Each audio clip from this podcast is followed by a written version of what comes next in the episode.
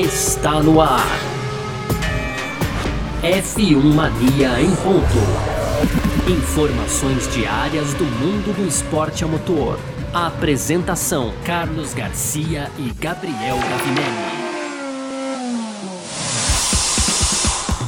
É isso então, valeu demais para você que tá ligado com a gente por aqui no ar mais uma edição do nosso podcast F1 Mania em ponto. Diariamente por aqui de segunda a sexta, sempre com um resumo das principais informações aqui do mundo do esporte a motor, conteúdo do site F1 Mania. Entra lá para você ficar sempre ligado em tudo que tá rolando no automobilismo aí em detalhes, tá bom? Pode aproveitar também para seguir nas redes sociais, Twitter, Facebook, Instagram, sempre procurando por site F1 Mania ou faça sua inscrição também no nosso canal canal do YouTube, tá bom? As nossas redes sociais pessoais aqui a gente passa no final do programa. Muito prazer, eu sou Carlos Garcia e aqui comigo sempre ele, Gabriel Gavinelli. Fala aí, Gavi! Fala, Garcia, fala pessoal, tudo beleza? Então acordamos aqui nessa quinta-feira, já com todo mundo lá na Bélgica, com todas as equipes e pilotos, e a novidade é que a Claire Williams, então chefe, diretora da equipe, vai deixar já, é, depois da, da, compra da Dorilton, né? Então ela abandonará, vou colocar essa palavra, a equipe depois de Monza, Garcia. Olha só, a gente vai falar sobre tudo isso e muito mais nessa edição do nosso F1 Mania em Ponto que tá no ar. Podcast F1 Mania em Ponto.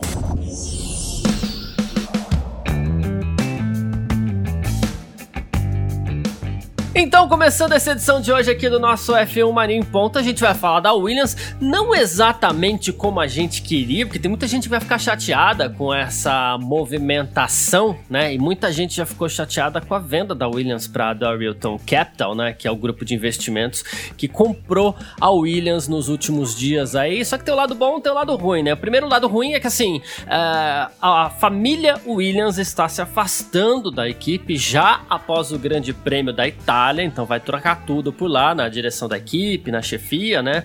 A Claire Williams, inclusive, deu algumas declarações que a gente vai falando por aqui.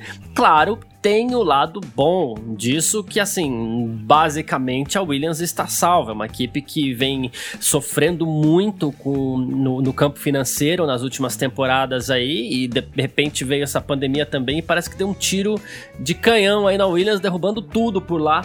E aí a equipe foi oficialmente colocada à venda o grupo Darrington Capital é, fez a compra, né, da Williams. E agora eles já vão assumir, não esperaram nem a temporada terminar, parece que não vai ver, não vai haver nenhuma transição suave, digamos assim, né, a família Williams já vai se afastar da equipe após o Grande Prêmio da, da Itália. É isso? Uma movimentação que tem lá a sua ponta de tristeza, né, Gabriel? Há muita tristeza, né? A gente disse aqui num dos episódios anteriores nossos sobre o fim dos garagistas na Fórmula 1 e, e é isso, vai se confirmando então isso de que realmente é o fim dos garagistas na Fórmula 1. A gente vai ter uma equipe que ainda é baseada em groove, eles vão continuar com toda a infraestrutura, mas a equipe de fato não é mesma e o o Mr. Sir Frank Williams também não estará mais presente na equipe, né? Ele que a gente sabe que vem é, cada vez mais distante, dado os problemas de saúde também que o Sir Frank Williams enfrenta, mas de fato a gente não vai ter mais a, a Williams do jeito que a Williams sempre foi, né? Como uma equipe ali caseira, familiar, né? E, e essa decisão, Garcia, é, o que ficou curioso aqui para mim foi que parece que foi a própria Claire que tomou a decisão, né? Foi isso que ela disse, pelo menos, né, Garcia? Que foi ela que teria tomado essa decisão de permitir um, um maior acesso aí a Dorilton, então, e, e abandonar os cargos de chefia para que a, a empresa norte-americana pudesse, de fato, começar o seu legado na Fórmula 1, né? Disse até que foi com muita tristeza, e sim, é com muita tristeza que a gente comenta também essa passagem de bastão da Williams, né, Garcia? É, ela falou, ela valorizou muito fato, assim, ele falou, ela falou, ó, a equipe tá em boas mãos e com eles o nome Williams viverá, que isso inclusive fez parte do acordo de venda e tudo mais. É, e ela falou assim, esse pode ser o fim de uma era para Williams como uma equipe familiar, mas é um início de uma nova era para Williams Racing e desejamos a eles muito sucesso, aquela coisa toda, né? E o Matthew Savage, né, o, o, o presidente da Dorilton Capital, ele falou: olha, a gente respeita muito a decisão da Claire, da família, Will, da família Williams, de se afastar da equipe dos negócios depois de garantir esses novos recursos pro futuro por aí. Então, você vê que por essa, essa declaração até do, do, dos novos proprietários, vamos dizer assim, você vê que realmente foi nesse caminho que você falou, né? Ela realmente decidiu e falou assim: ó, oh, tamo fora, vambora, deixa vocês trabalhando aí, né? O, e eles falaram ainda que o novo conselho reconhece valores e importância de preservar a herança e a cultura da Williams, né? E que vai haver ainda um trabalho em conjunto para explorar as capacidades da Williams, tornar a equipe competitiva novamente, que é algo que a gente quer ver, algo que a gente adoraria ver, né? Que é o nome Williams de volta ao topo. E a gente faz até esse tra é, é, traça até esse paralelo com a McLaren, que a gente citou da outra vez. A McLaren foi fundada pelo Bruce McLaren, logo depois né, o Ted Meyer já assumiu a direção da equipe. Sim. Hoje você tem um, um grupo Barenita que, que, que tem parte da da, da, da, Ferrari, você tem. Da Ferrari, não, da McLaren, é, e Mansur Ogier, e toda aquela turma que a gente sabe que, assim, a equipe não é da, mais do Bruce McLaren, até porque ele não está vivo mais, mas também não é da família, ela deixou de ser uma equipe garagista, embora ela tivesse mantido, é, digamos assim, características de uma equipe garagista, né? Afinal de contas, ela não, não tá apoiada numa grande montadora, nunca esteve apoiada numa grande empresa é, externa e, e, e, ela, inclusive, cresceu a ponto de se tornar uma montadora de carros esportivos, assim, né? Mas, assim, a Williams era a última dos garagistas porque o seu fundador, o Frank Williams, ele tava lá ainda até pouco tempo, ele passou bastão pra filha, a filha tava lá, então agora sim sim o fim de uma era. É né? o fim de uma era. Não tem como a gente. É, mas assim, é, não tem como a gente negar, eu ia dizer. Mas é bom a gente se apegar nesse caso da McLaren, porque foi realmente um caso de muito sucesso e uma equipe que se manteve sim as suas, suas bases, a sua origem, né? Claro que a gente sabe que há todo um McLaren Group por trás ali, e isso faz muita diferença, sim, não tem como negar mas ela manteve, creio eu, isso já tô dando minha opinião, mas creio eu que ela manteve essa carona de equipe é, de garagem, de equipe mais roots, vou colocar essa palavra aí, né? Diferentemente, por exemplo, da, da, da Racing Point, que a gente viu o, o Lawrence assumindo, mudando inclusive o nome. Eu gostava muito de Force India, porque na nossa geração, eu tô com 35, 36 anos, vou fazer, a gente viu nascer, a, a equipe que a gente viu mesmo nascer e construir e viver foi a, a Racing Point Point, né, Garcia? É a equipe da nossa geração, assim, né? Ela foi. É, é. E, e, deu muita dó no coração quando, quando eu ouvi aí dizer que mudaria para Racing Point, um nome totalmente. né? Nome totalmente. Como que eu posso colocar? Um nome totalmente raso, um nome sem profundo. Neutro. Neutro, né? Racing Point parece que esse caminho não são os mesmos que a, que a equipe está tomando, né? É, não sei se eu usei o melhor exemplo como o da, da, da Racing Point, mas enfim, quero dizer isso, que é, há uma, essa preocupação do, dos, dos, investidores aí do, do, do Capital, então, em manter a equipe historicamente, que é manter toda a história da equipe, esse brilhantismo, uma das equipes que mais venceu na Fórmula 1 até hoje. Eu acho que isso é o legal e isso dá uma esperança da gente sabendo, né? É óbvio que não dá pra fechar os olhos sabendo que não é mais uma equipe de garagem, mas é uma equipe que segue é, talvez mais ligada à Fórmula 1 do que outros outros outros outros ramos também nem sei se isso é verdade, porque o fundo de investimento, Garcia, quanto não fatura um fundo de investimento, né? Então, é... é... o negócio principal deles com certeza não vai ser o Williams. Mas assim, o fato da gente manter o nome, manter a história, é pelo menos alguma coisa pra gente se apegar aí nesse momento, claro que é de tristeza, não, não tem como fugir disso. É, dois comentários a esse respeito. Primeiro que assim, quando a gente fala em ah, equipe que mantém a sua tradição garagista, é uma equipe, de novo, voltando ao, ao caso da McLaren, foi criada ali por alguém e, e ela era independente, mesmo que ela tivesse lá o, o fundo Barenita por trás, o dinheiro do Mansur Ogier, a, a, direção do Ron Dennis, ela era uma equipe independente que conseguiu, assim, a, se tornar uma gigante na Fórmula 1, assim como a própria Williams, né? Outro exemplo que a gente pode citar aqui, que foi o que inclusive depois é, se tornou a, a, a Force India, né? Mas outra equipe que, assim, teve a beira de um grande sucesso foi a própria Jordan, né, que foi fundada pelo Ed Jordan. Cresceu, ganhou corridas e passava a impressão de que teria um futuro lindo pela frente, é, inclusive, Sim. mas aí depois regrediu, foi, foi, foi, foi adquirida tal, é, depois pelo, pelo, pelo grupo indiano, mas assim, é, é, é, nesse sentido que a gente fala que a Williams deixou a sua marca na Fórmula 1 como uma. Mas ela é, é uma equipe independente e puríssima, pelo fato do, do Frank Williams ainda estar por lá até pouco tempo atrás, e agora a Claire tal. E os pilotos da Williams, eles se mostraram extremamente tristes com a saída da família Williams, né? O George Russell, ele falou assim: "Poxa, um dia muito triste para nós, né? Para mim, pessoalmente, o Frank e a Claire me deram a minha oportunidade na Fórmula 1, sou muito grato a isso, né, por ter a oportunidade de correr para uma equipe tão incrível, né? Ele tá indo para a segunda temporada por lá. Ele falou assim: é muito triste ver a família Williams se afastar, mas a história deles vai permanecer. A gente vai continuar lutando aqui para representar o nome da família. O Latifi era piloto reserva ano passado, em 2020 ele assumiu como piloto titular e ele falou também, pô, fiquei chocado ao ouvir essa notícia pela manhã, né?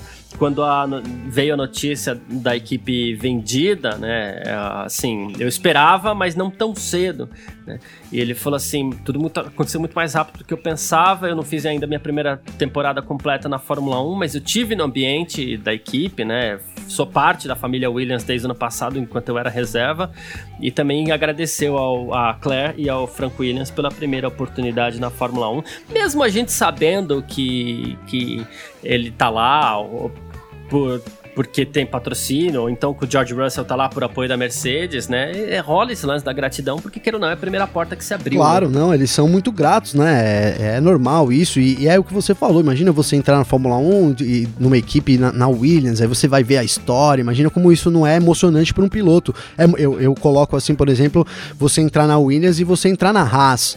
Né? É, claro, a Haas também é. tem todo aquele apelo da, de ser uma equipe norte-americana muito vitoriosa, principalmente lá na NASCAR. É, mas assim, tratando-se de Fórmula 1, a Williams é Williams, né? O carro que o Senna já pilotou, o Prost já pilotou, o Mansell já pilotou, entre grandes outros aí que eu esqueci, o José Carlos Passe já pilotou, né? Enfim, então é um carro de muita tradição. Sabe o que me deixou meio uma pulga atrás da orelha nessa história, Garcia? Porque eu me lembro muito bem aqui de depois do GP da Bélgica, é, fazer uma declaração da Claire Williams, inclusive tá no site, o pessoal procurando acha lá, e ela dizendo que ela, assim, o pessoal perguntou para ela, obviamente, né? Então, Claire, você não, não vai deixar a equipe? Como é que tá a sua função dentro da equipe, né? E ela respondeu muito animada que, não, estou aqui ainda, veja, né? Que eles já assumiram lá e eu ainda estou aqui, então. E, e isso mudou drasticamente, né? Em uma semana, em nem uma semana, em é. três, quatro dias. E aí que eu fico assim, será que a Claire não foi. O pessoal chegou e falou: Ó, oh, Claire, a gente vai mudar, tá? A gente vai mudar a direção, vamos mudar tudo. Pra gente não chegar e falar, olha, nós vamos mudar a Claire Williams, vamos te... Não é melhor você chegar e falar, ó, oh, Claire, eu, ó, pessoal, eu cheguei à decisão aqui junto e eu vou abandonar o cargo e tal, não fica mais bonito? Então não sei se essa decisão, até voltando ao começo do que a gente disse, não sei se essa decisão foi totalmente motivada só pela Claire, pela Claire, viu, Garcia? Eu acredito que sim, tenha sido um acordo que te, culminou nessa. É, em vez de, de, você ser demitido, você pede para sair. A, a, a, visão do. Principalmente dos fãs, né? Na imprensa é completamente diferente. Se, ela, se eles tivessem tirado ela, hoje estaria assim: Williams, Claire Williams é demitida da Williams, né? E, e não é isso, e não são esses os, os, as manchetes que a gente tem visto por aí. Então, né, inclusive aqui na, no F1 Mania tá lá, ó, família Williams se afasta da equipe após GP da Itália. Então, justamente isso que eu falei, né? É, pode ser que tenha sido uma pressão, sim, acredito que tenha sido sim uma pressão do Dorico, do Dorito Capital, vou aprender a falar direito ainda, mas acredito que tenha sido isso que causou a saída da Williams, né? Ela chegou, que é melhor eu, eu falar que eu vou sair do que o pessoal me mandar embora. É, é usual no mundo dos negócios, às vezes, você fazer esse tipo de acordo e falar assim, olha, a gente abre as portas aí para que você peça a sua própria demissão. É usual, né? Sim. A gente não pode afirmar que foi isso que aconteceu, mas é usual sim, e pode ter sido esse o caminho, que é uma pena. Resumindo aqui um pouco da história da Williams até hoje, né? Uh, são sete títulos de pilotos, nove títulos de construtores, tá? É, foram 734 participações em grandes prêmios aí, são 114 vitórias da Williams, é muita coisa, 312 pódios, uh, 128 pole positions e 32 dobradinhas aí da equipe que tem sede em Grove lá, que tem novos donos agora e que não tem mais a família Williams no comando. Uh, a gente falou aqui do afastamento da família Williams da Fórmula 1 e agora a gente vai falar sobre o Grande Prêmio da Itália. F1 Mania em ponto.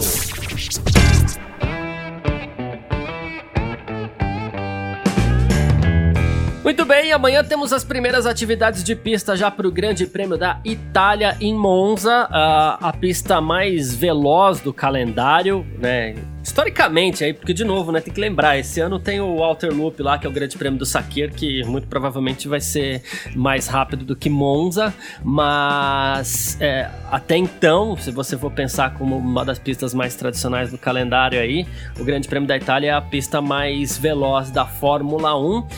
Mais uma vez, né, como todas as etapas até agora, a corrida vai ser realizada sem fãs nas arquibancadas, sem torcida. Mas olha só, a Ferrari anunciou agora que 250 pessoas muito especiais foram convidadas para assistir essa corrida ao vivo, tá?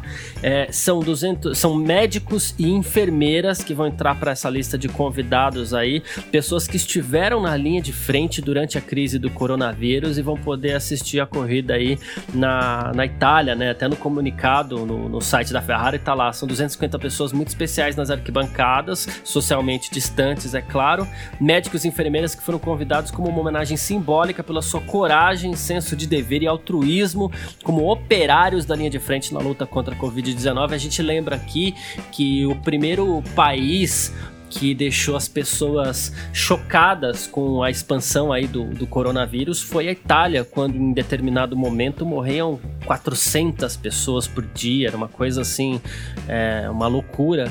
E assim, uma homenagem incrível por parte da Ferrari aí por ter tido essa autorização. E assim, é muito fácil com 250 pessoas você manter o distanciamento social num lugar onde cabem tantas pessoas, milhares e milhares de pessoas, você distribui 250 fica muito fácil, né? Então, Poxa, se, se, por um lado a gente vem criticando tanto aí, parabéns à Ferrari por conseguir, é, digamos assim, é, é, equilibrar a ponto de as coisas ali, negociar a ponto de conseguir convite para essas 250 pessoas. Não, muito importante mesmo para a Fórmula 1. Tem todo esse simbolismo de ter sido um país, o primeiro país mais afetado. A gente ouve, é, lembra das histórias aí que talvez a gente não esqueça nunca de que das pessoas, dos italianos, dos relatos dos italianos, é, dizendo que os médicos tinham que optar pela vida de pessoas, pela falta dos respiradores. Foi lá que tudo começou, essa, essa, até essa preocupação em trazer as, é, respiradores, né, Garcia? Então a Itália foi, foi, na verdade, a, apesar da pandemia ter começado lá na China, foi na Itália que o negócio realmente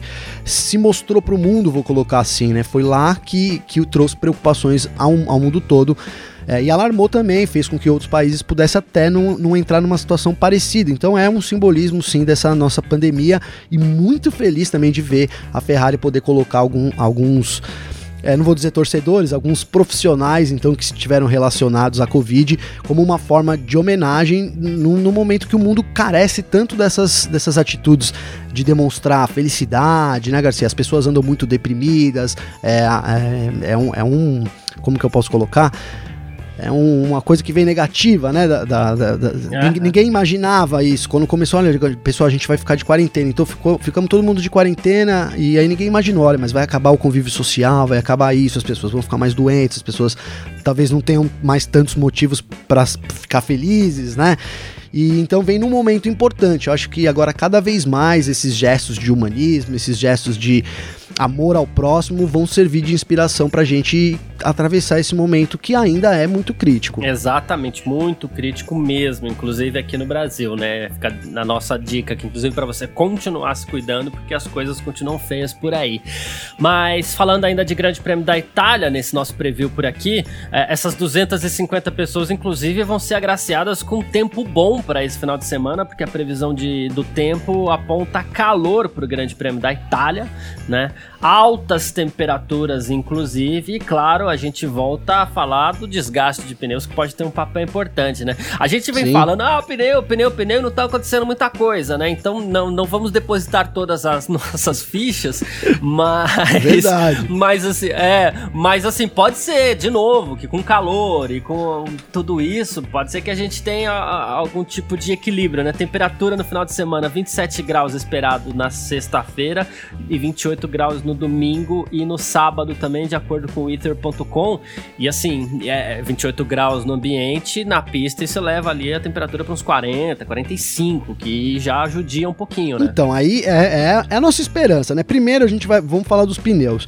Então, os pneus aí, pelos especialistas, é dito como 25% de importância num carro, né? Porque afinal de contas é o único contato que a máquina tem com o asfalto, então é ali que que a magia acontece, eu vou dizer assim, se, né, se você não tiver um Isso. pneu bom, você não tem, não tem nada, não, não adianta você ter 2 mil cavalos de potência e um pneuzinho de rua 13 polegadas, com certeza não vai render. Então, assim, é, é muito importante os pneus, então por isso que a gente sempre também fala dos pneus, mas é, eu acho, Garcia, que a Mercedes, aí já tô achando, entrando na casa do achismo, né? Mas que a Mercedes tenha uhum. é, resolvido esse problema das temperaturas altas, viu, Garcia? A gente teve lá em Silverstone, foi uma coisa atípica, mas eu volto a lembrar que foi a pegadinha da Mercedes que colocou um pneu de, de uma, uma gama de pneus mais, mais, mais macia do que é o indicado para a pista, né? Então era óbvio que ia pegar alguém de surpresa, né? Se você tem que, se você sair na chuva com o pneu de slick, também pega todo mundo de surpresa, fazendo uma, uma comparação esdrúxula, né, aqui. Mas entende, entende? Então, assim, pegou de surpresa. Agora eu acho que para essa semana a gente não tem surpresa, né? Mesmo esse calor, é, ano passado na, na, em Monza também fez calor, não sei se foi tanto, não lembro exatamente, mas eu lembro que foi um final de semana de sol, foi um final de semana bonito, então a gente é, fica assim com, com, eu fico achando que a Mercedes já resolveu esse problema, inclusive eu disse isso no, no pré da corrida da Bélgica, que talvez esse, esse pneu novo, né, só lembrando então, lá na Bélgica, é, na Bélgica, foi na Bélgica, a Pirelli selecionou uma gama de pneus mais duro com relação ao ano passado, mas ela justificou isso, é, não que foi uma pegadinha, mas porque as equipes optaram mais, né? Então, na verdade, todas as equipes optaram por 10 macios em 2019, então eles aumentaram o, o grau de maciez do, dos compostos utilizados. E não foi uma pegadinha, e a gente viu que não foi mesmo, foi tudo normal. Inclusive, eu fiquei achando que a Red Bull poderia se valer do C4, que era o pneu então novo, disponível do final de semana e mais macio, mas isso também não aconteceu. A Red Bull também sofreu com a degradação dos pneus, então aí eu vou cruzando as coisas, vou levantando os fatos e acho que essa preocupação de temperatura alta para Mercedes não é mais uma preocupação, Garcia. Ok, a gente lembra também que um, um, dos motivos que judia muito dos pneus da Mercedes é a alta carga aerodinâmica do carro e no caso em Monza os carros correm com o mínimo de asa que eles podem, né? Então Sim. vai ser uma configuração muito de alta, assim, tem menos sofrimento nesse sentido também, né? Outra coisa ainda sobre o Grande Prêmio da Itália, os pilotos foram alertados aqui, né, sobre a, a velha história, né? É, passou com as quatro rodas fora da zebra pelo lado de fora para tentar ganhar um tempinho aí. Se for nos treinos, você perde a volta. Se for na corrida três vezes, você é divertido, podendo, né, caso isso continue, podendo é, sofrer algum tipo de sanção. E a curva onde serão instalados os sensores dessa vez é a curva 11, que é a famosa parabólica, a única, a última curva do circuito. Então a Brita ali, há um tempo atrás, ela já foi, isso em 2014, ela foi substituída por asfalto. Então os pilotos às vezes, né, dão uma, uma alargadinha ali na parabólica. Né? Isso, para ganhar um tempinho, já chegar mais com o motor mais cheio na reta e tudo mais. Então os, os sensores estarão instalados na curva 11, na parabólica, então, os pilotos que fiquem é, de olho para não, não, não, ganhar vantagem por ali, né? E o Marco pira, hein, Garcia? O Marco pira com esses sensores colocados na pista. Ele quer acabar, inclusive, com a telemetria. Imagina sensor para ver se o piloto tá queimando, queimando ou não zebra. Marco deve estar tá de cabelo Exato. em pé, o pouco que ele tem ainda. Exatamente. E os pilotos também, claro, foram alertados aí sobre o famoso hábito de cortar a retífilo e a rodia, né? Que são as duas chicanes mais agressivas do circuito, que aliás, muito comum que, que, que, que, que cortem as chicanes para evitar um acidente, perder a freada, corta a chicane, mas assim, se for para evitar acidente, tudo bem, mas que não seja para ganhar posição ou para defender posição, né? Não, sim, com certeza. É, é, eu acho que, que na verdade, esse, essa tecnologia toda só vem a somar, cara sabe? É, não, não dá para você aceitar mesmo que um piloto faça uma volta utilizando a área de escape e o outro não e seja considerado a mesma coisa, né, Garcia? E aí você tem uma, um dinamismo muito grande na Fórmula 1, são muitos carros e você tem lá três, quatro comissários, você não consegue dar conta de tudo isso, então se tem tecnologia para fazer isso, nossa, né? É igual, por exemplo, o sensor que foi colocado no, na linha do gol do futebol, né? Antes disso, ninguém fala, não, não pode pôr hoje, que, que já tem faz algum tempo, é, ninguém imagina imagina tirar isso, não faz o menor sentido. Você tem ali uma, uma é, coisa é. É, científica, tecnológica feita para a gente dar clareza, né? Até o VAR também representa isso, um pouco dessa tecnologia sendo usada a favor do esporte.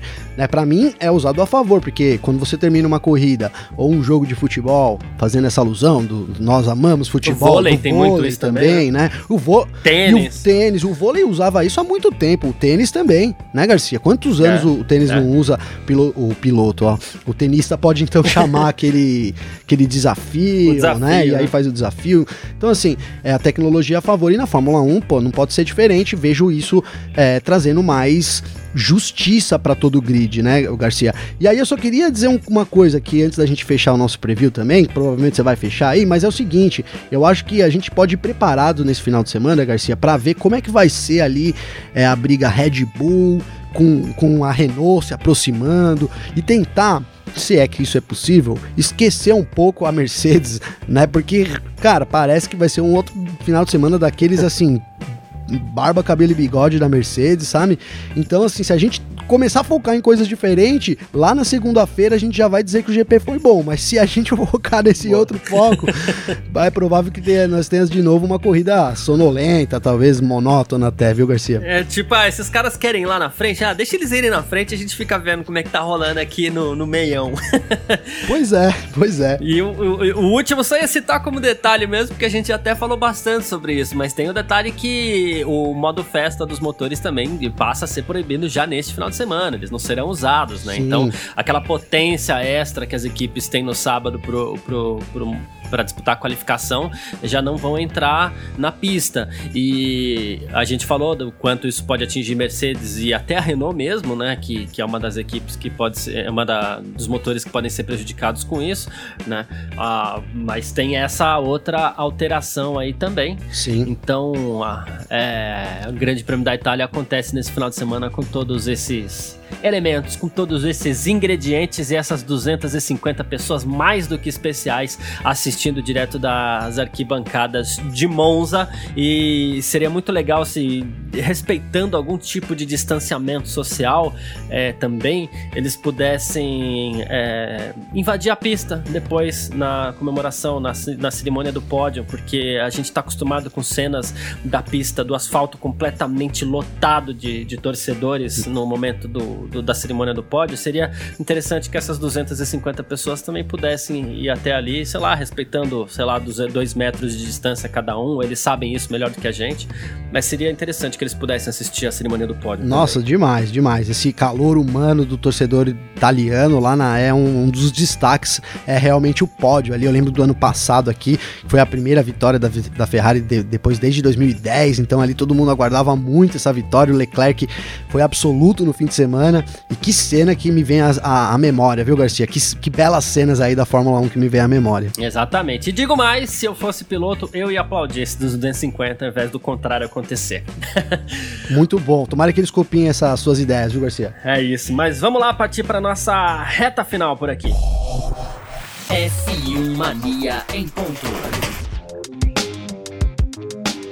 E olha só, rapaz, a gente inclusive mudou a nossa pauta de última hora por aqui pro nosso F1 Marinho Ponto, porque a Netflix fez um anúncio agora há pouco. A gente já tá acostumado a falar de Netflix aqui, nós que somos é, fãs de Fórmula 1, a gente tá acostumado a falar de Netflix por conta do Drive to Survive, mas agora a Netflix anunciou o primeiro drama ficcional sobre Ayrton Senna, uma parceria aí com a família Senna, que vai contar a vida do piloto. Serão oito episódios, é, retratando um pouco mais a intimidade aí, né? O Senna, ele é uma, tá uma espécie de, se tornou uma espécie de herói nacional, claro, né? E aí a gente vai poder acompanhar a, essa série muito bacana, pro, é, produzida pela Netflix e também pela pela, pela família Senna, assim, uma parceria muito legal.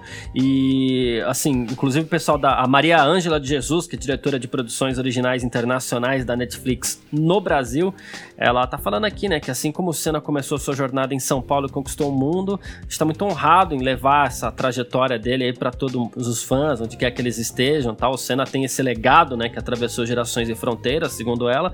E é um orgulho para a Netflix levar isso para os nossos assinantes em 190 países. Essa minissérie será gravada em inglês e português e terá oito episódios. A previsão de lançamento é para 2022. Então, Garcia, fiquei muito motivado. Eu vi o clipe, pessoal que não viu ainda, entra aí que tem um, um trailer, tá no site da Filmania também, também deve você achar no, no YouTube aí. É muito legal porque pa, é, quer passar essa história, que, a história que, a gente, que ninguém sabe, né? Eu fiquei com esse sentimento, né? Aquela história que todo mundo uhum. queria, quer saber é, da pessoa ali como tudo começou, como né, como foram as primeiras as, os primeiros lugares que ele viveu, as primeiras vitórias, é, as, também provavelmente as primeiras derrotas, né, porque as derrotas às vezes são mais importantes até que as vitórias. O Senna também sempre disse isso.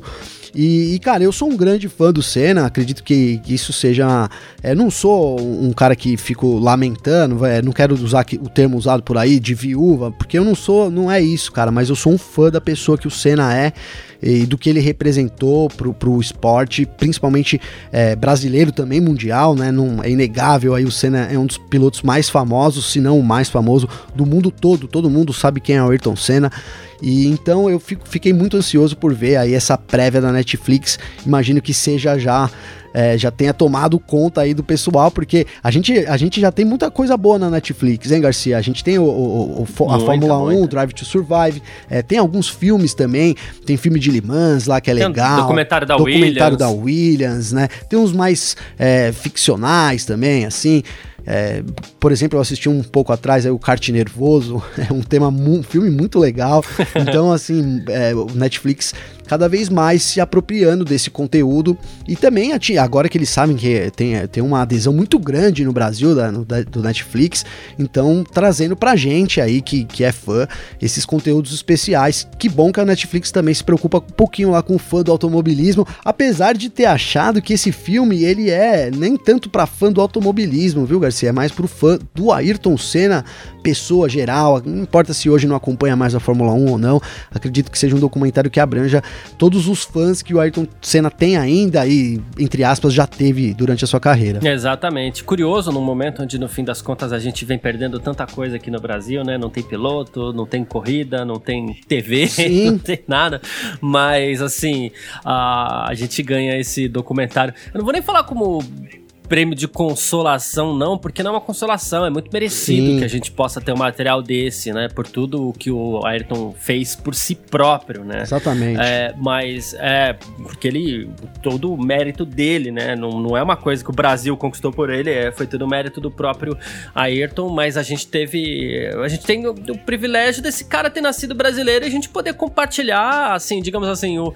É, eu, eu, eu eu digo muito que é, esse lance de nacionalidade, assim, é o chão que conta a nossa história, né? Sim. né? Então, o chão que conta a minha história é praticamente o mesmo chão que contou a história do Senna, embora ele, claro, tenha expandido isso ao longo de todo o planeta, mas é, no fim das contas ele fez tudo isso por ele mesmo. Mas é muito merecido, é muito importante, é muito legal que a gente tenha esse documentário à disposição aí. Óbvio, já ansioso pelo lançamento. Tamo junto nesse, nessa ansiedade, Garcia, já. Algumas coisas que eu preciso assistir, minha lista de coisas que eu preciso assistir aqui vem aumentando cada vez mais, viu? Mas isso vou, vai ser um prazer poder é, compartilhar isso e depois até a gente falar aqui sobre isso, né? Tudo bem, tá um pouco longe ainda, mas essa ansiedade que move as coisas mesmo, né? Exatamente. Bom, vamos encerrando por aqui essa edição do F1 Mania em Ponto de quinta-feira, hoje 3 de setembro. A gente volta amanhã já comentando aí os primeiros treinos livres para o Grande Prêmio da Itália, que acontece em Monza nesse final de semana. E muito obrigado a todo mundo que ficou com a gente por aqui. Grande abraço. Valeu você também, Gavinelli. Manda aquela rede social pra gente. Valeu, Garcia. Obrigadão, pessoal, que tá com a gente aí sempre. Nesses, hoje que hoje é o 47 48 episódio. Já tô perdendo a conta, hein, Garcia? Mas enfim, quero deixar minhas redes sociais. Você que quer falar comigo aí, manda um direct para mim lá no Instagram. Então é Gabriel Gavinelli. E é isso aí, a gente tá junto amanhã já com os primeiros treinos da Bélgica. Também não deixe de acompanhar o tempo real na F1 Mania aí. Então, às 6 horas da manhã, começamos com o TL1 e depois às 9 horas, não, às 10 horas, começamos com o TL2, sempre em tempo real lá no f1mania.net, Garcia. Perfeito. É, quem quiser falar comigo aí nas redes sociais, no Instagram, carlosgarciafm e no Twitter, só Carlos Garcia, tá bom? Tudo junto lá, claro, né? E aproveita também você para ativar as notificações aqui no seu agregador de podcast. Ontem saiu o episódio 17 do podcast Mundo Afora também. O Alexander Grunwald, o Felipe Giacomelli e o Leonardo Marçom fizeram um balanço aí da carreira do Tony Canaan na Fórmula Indy, né? Ele encerrou sua carreira aí depois de mais de 20 anos e eles conversam também com um jovem brasileiro que vem trilhando aí a, a, a sua, seu caminho rumo à Indy, que é o Kiko Porto, que corre na USF 2000. E o episódio 17 do Mundo Afora também avalia a rodada de resultados das divisões de base da Fórmula 1 na Bélgica, na Itália e na Inglaterra, porque tem brasileiro na Fórmula 2, na Fórmula 3, na Fórmula 4 e teve vitória do Rodrigo Batista no GTWC America e o desempenho dos brasileiros também na Le Mans Series, tá certo? Conteúdo claro também associado ao F1 Mania, ativa suas notificações. A gente se fala, amanhã a gente tá de volta. Valeu e tchau. Informações diárias do mundo do esporte a motor. Podcast F1 Mania em ponto.